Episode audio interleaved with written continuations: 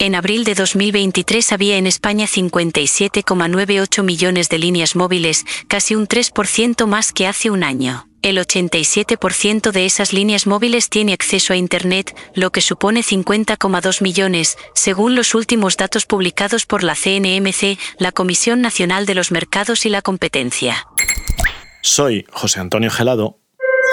Yo soy Indy, la voz de la inteligencia artificial del Independiente. Y hoy analizamos los móviles que vienen. Comenzamos. El Independiente presenta Independiente con José Antonio Gelado.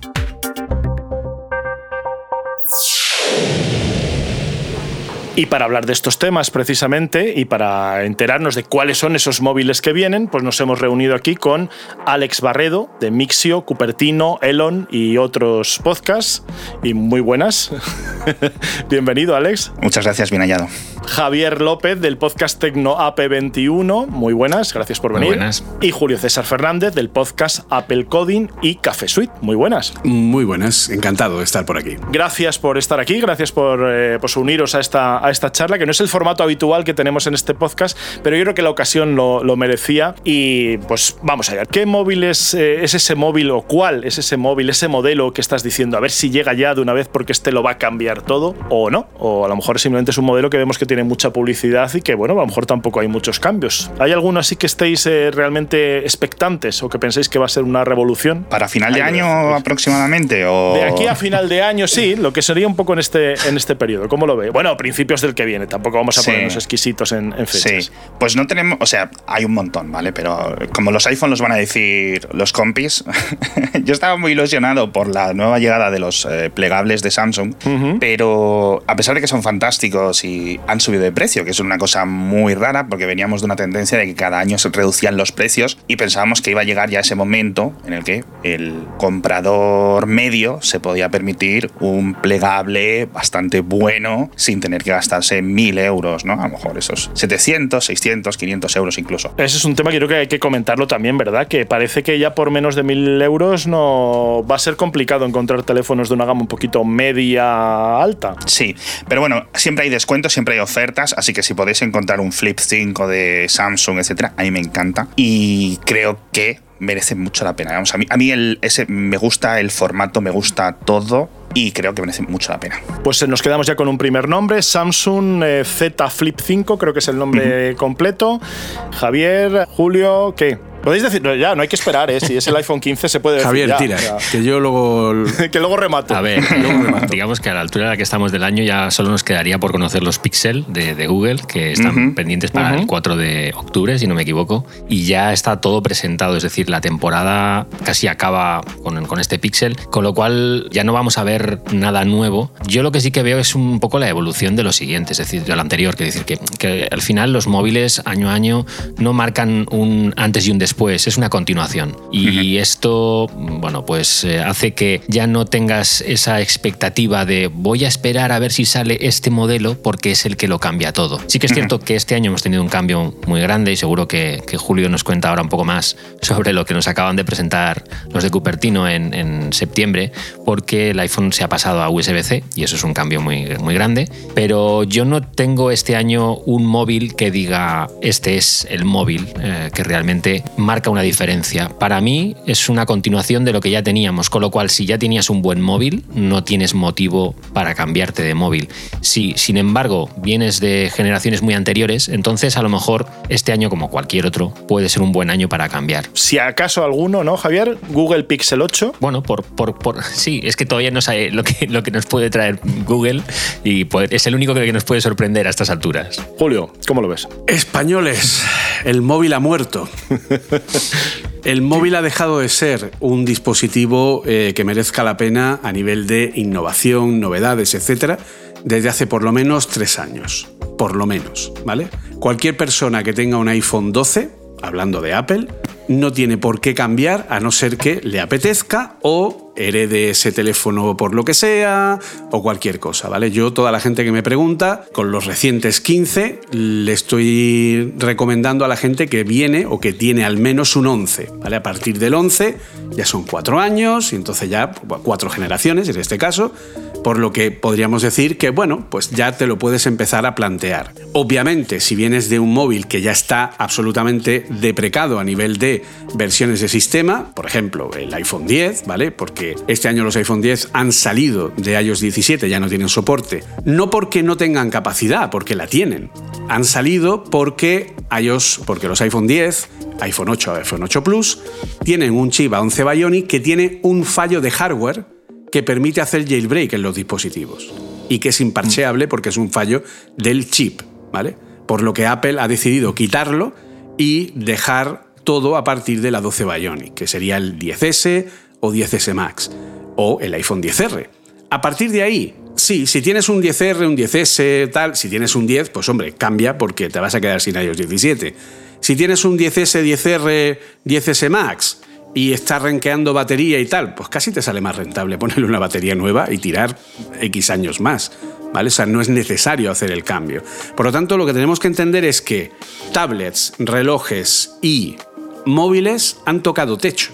O sea, ya su nivel de evolución es tan poco que simplemente año tras año lo único que vemos es mejor cámara, mejor chip y poco más. O sea, menos mal también que se ha pasado esa época de añadirle cámaras, porque si no iba a llegar un momento en que no íbamos a tener parte trasera suficiente para. Vamos a tener el, iPhone abeja, ¿no? Que es como ahí 300. el iPhone panal. Que era una forma, además me parece también una forma muy simpática de resumir eso, es decir, que cuando ya no puedes ponerle más características, lo que haces es, bueno, pues ponerle más especialidades. Y en el caso de las cámaras, pues poner, como no puedes cambiar objetivos o como no puedes cambiar, pues lo que haces es poner tipos distintos de, lentes. El mayor ejemplo que tenemos es que Apple ha utilizado la obligación de tener que poner USB-C por parte de la Unión Europea como una nueva característica que fíjate qué guay lo que hemos hecho.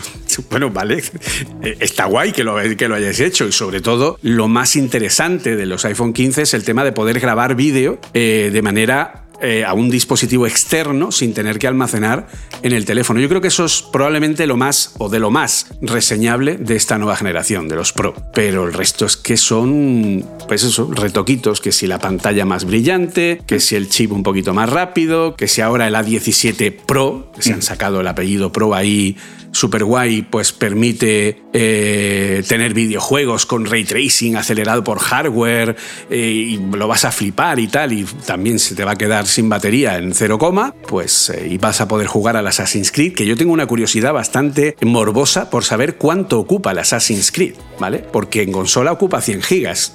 No creo que ocupe eso en el teléfono, espero el Assassin's Creed Mirage. O sea que, en fin. Sí, sí, es un, es un, dato interesante y además, sobre todo en dos vertientes: que los juegos están genial, pero claro, en tamaño, en capacidad del dispositivo y en batería, que también a lo mm. mejor te gustaría jugar más de 5 minutos ¿no? al, al mm. juego y a lo mejor pues, poder hacer llamadas. Entonces, por resumir, Julio, eh, iPhone 15, pero no lo suficiente como para que sea que lo cambie todo. Es decir, no, no es para tanto. O sea, ahora mismo la disrupción está en otro sitio está en otro sitio que es una disrupción que aún no está 100% comprendida, que es la del Apple Vision Pro. ¿vale? Ahí es donde hay un dispositivo que sí tiene una capacidad de evolución muy grande y ahora hace falta saber si el mercado va a responder a ese dispositivo, ¿vale? Si el mercado responderá a nuevas iteraciones de ese dispositivo, a mejoras de, de su tecnología, a por supuesto, imprescindible, rebajas de precio, etc. Pues muy interesante eso que dices y tomamos muy buena nota para analizarlo en el segundo bloque de, de esta conversación. Como hoy tenemos tertulia y no me dejan meter baza, os voy a dar un dato. Las cinco marcas que más smartphones vendieron en 2023 fueron Samsung, 23,8%, Apple, 17,2%, Xiaomi, 14,4%, Oppo, 10,2%. Vivo, 9,6%. ¿Qué opináis de esta gama, ya no sé si media, no sé si la gama media o baja ha desaparecido, sigue quedando todavía algo que podamos denominar gama baja o media, pero ¿qué opináis de Oppo, de Xiaomi Poco o de Redmi, que tampoco tengo ya muy claro cómo, cómo denominarlos, y de esta gama de móviles chinos, vamos a decir, o móviles asiáticos por englobar un poco más? ¿Hay realmente aquí novedades o están un poco haciéndose fuertes en esa parte media donde parece que otras grandes marcas no quieren, no quieren luchar? ¿Qué opináis? Sí, absolutamente. Lo que ha desaparecido es la gama baja. Es decir, lo típico que ibas a una tienda y encontrabas un teléfono relativamente decente, 150, 200 euros, eso ya se ha acabado. O sea, no aparece, no, no están en las estanterías. Eh, empiezan las cosas medianamente potables y antes, ya te digo, empezaba mucho más abajo, en los 300, 300 y poco euros. Lo que hemos visto, al menos en España, pero en general a nivel mundial, es una tendencia en los últimos 3, 4 años de los reacondicionados, de la segunda mano un montón.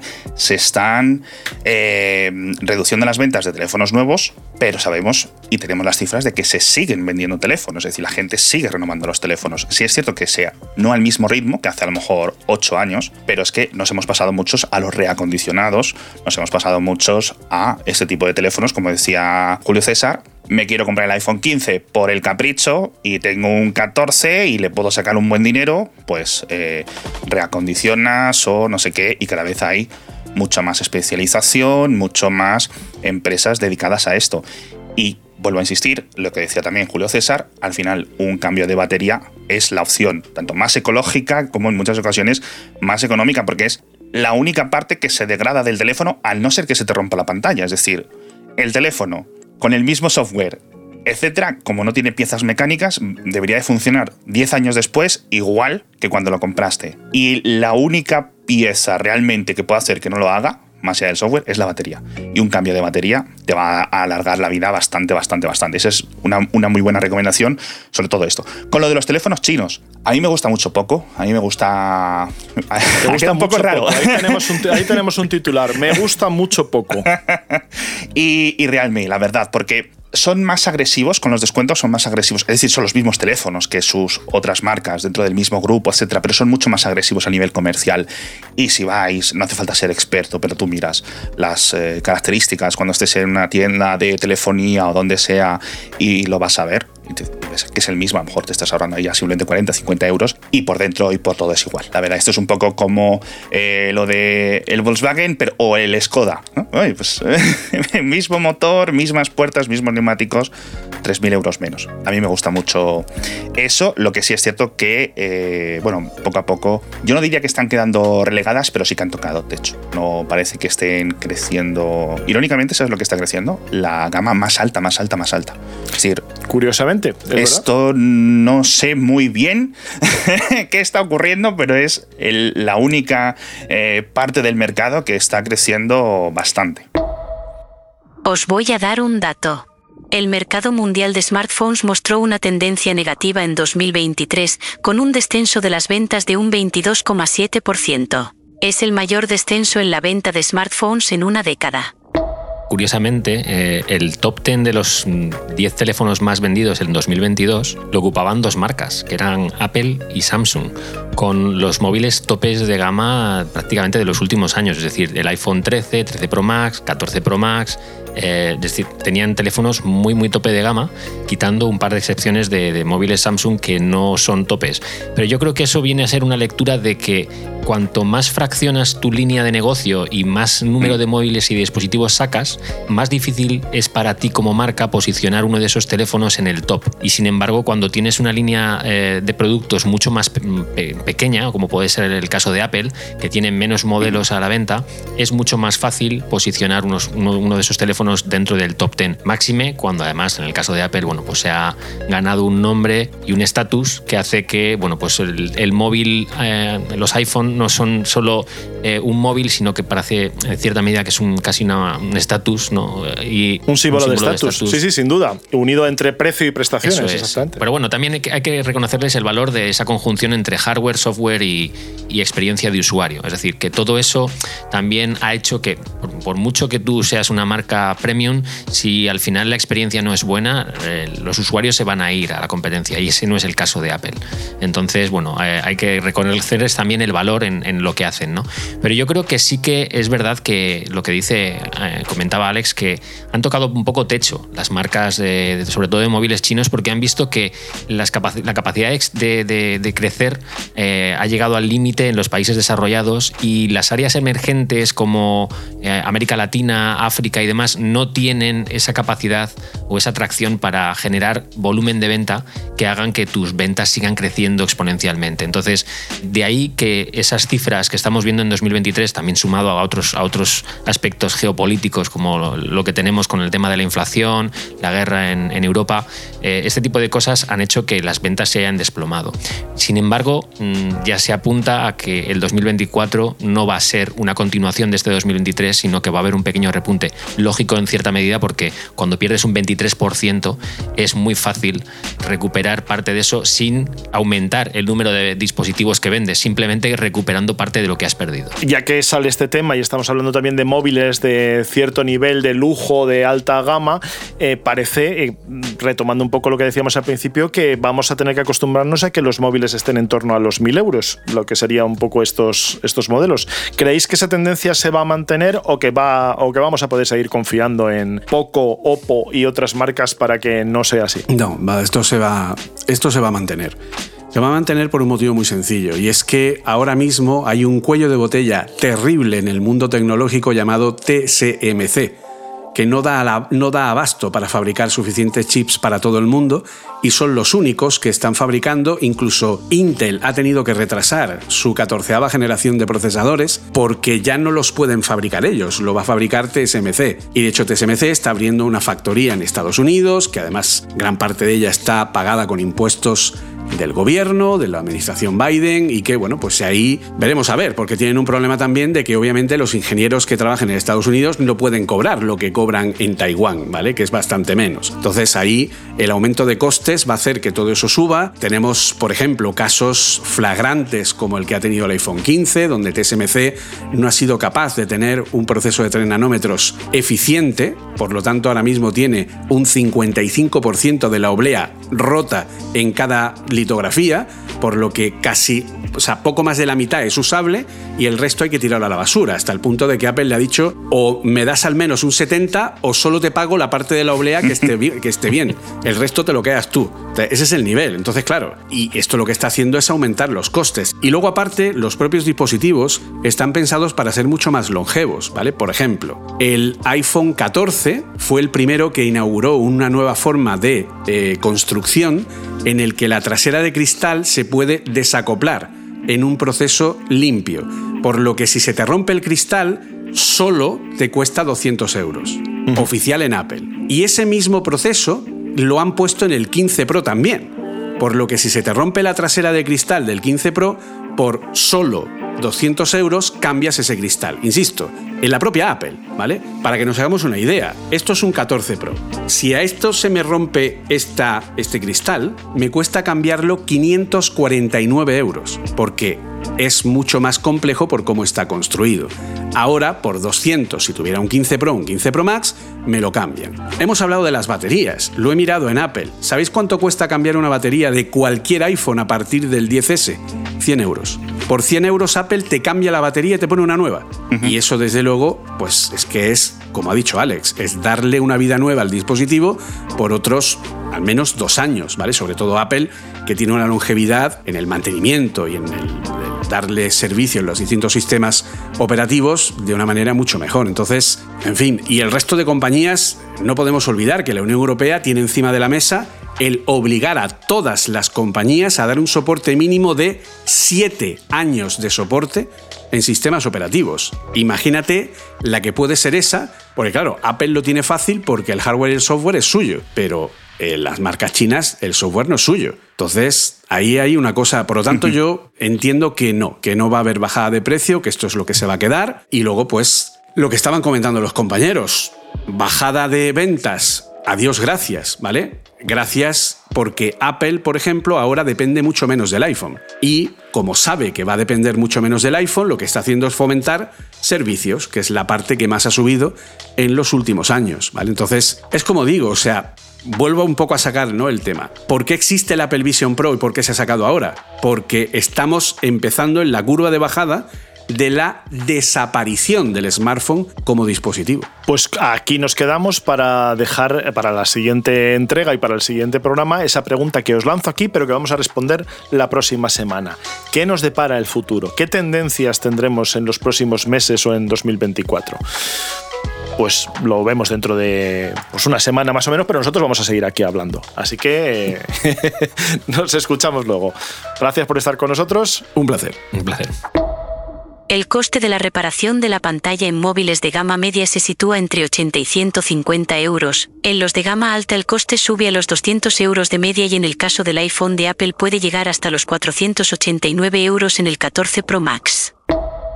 Muchas gracias por ese dato, Indy. Y vamos a ir ya terminando. Y lo hacemos, como no podía ser de otra forma, con un Independent Tip. Para compartir fotos con familiares y amigos, pues una opción muy habitual es enviarlas por email o por WhatsApp.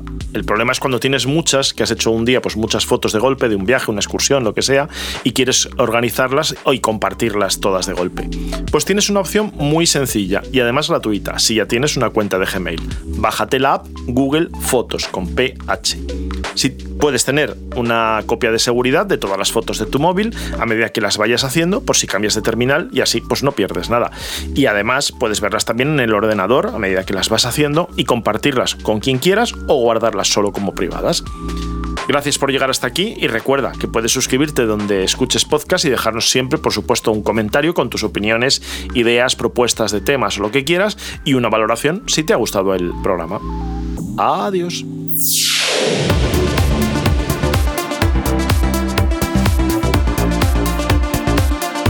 Hasta aquí, Independiente, con José Antonio Gelado. Programa producido por adio.fm.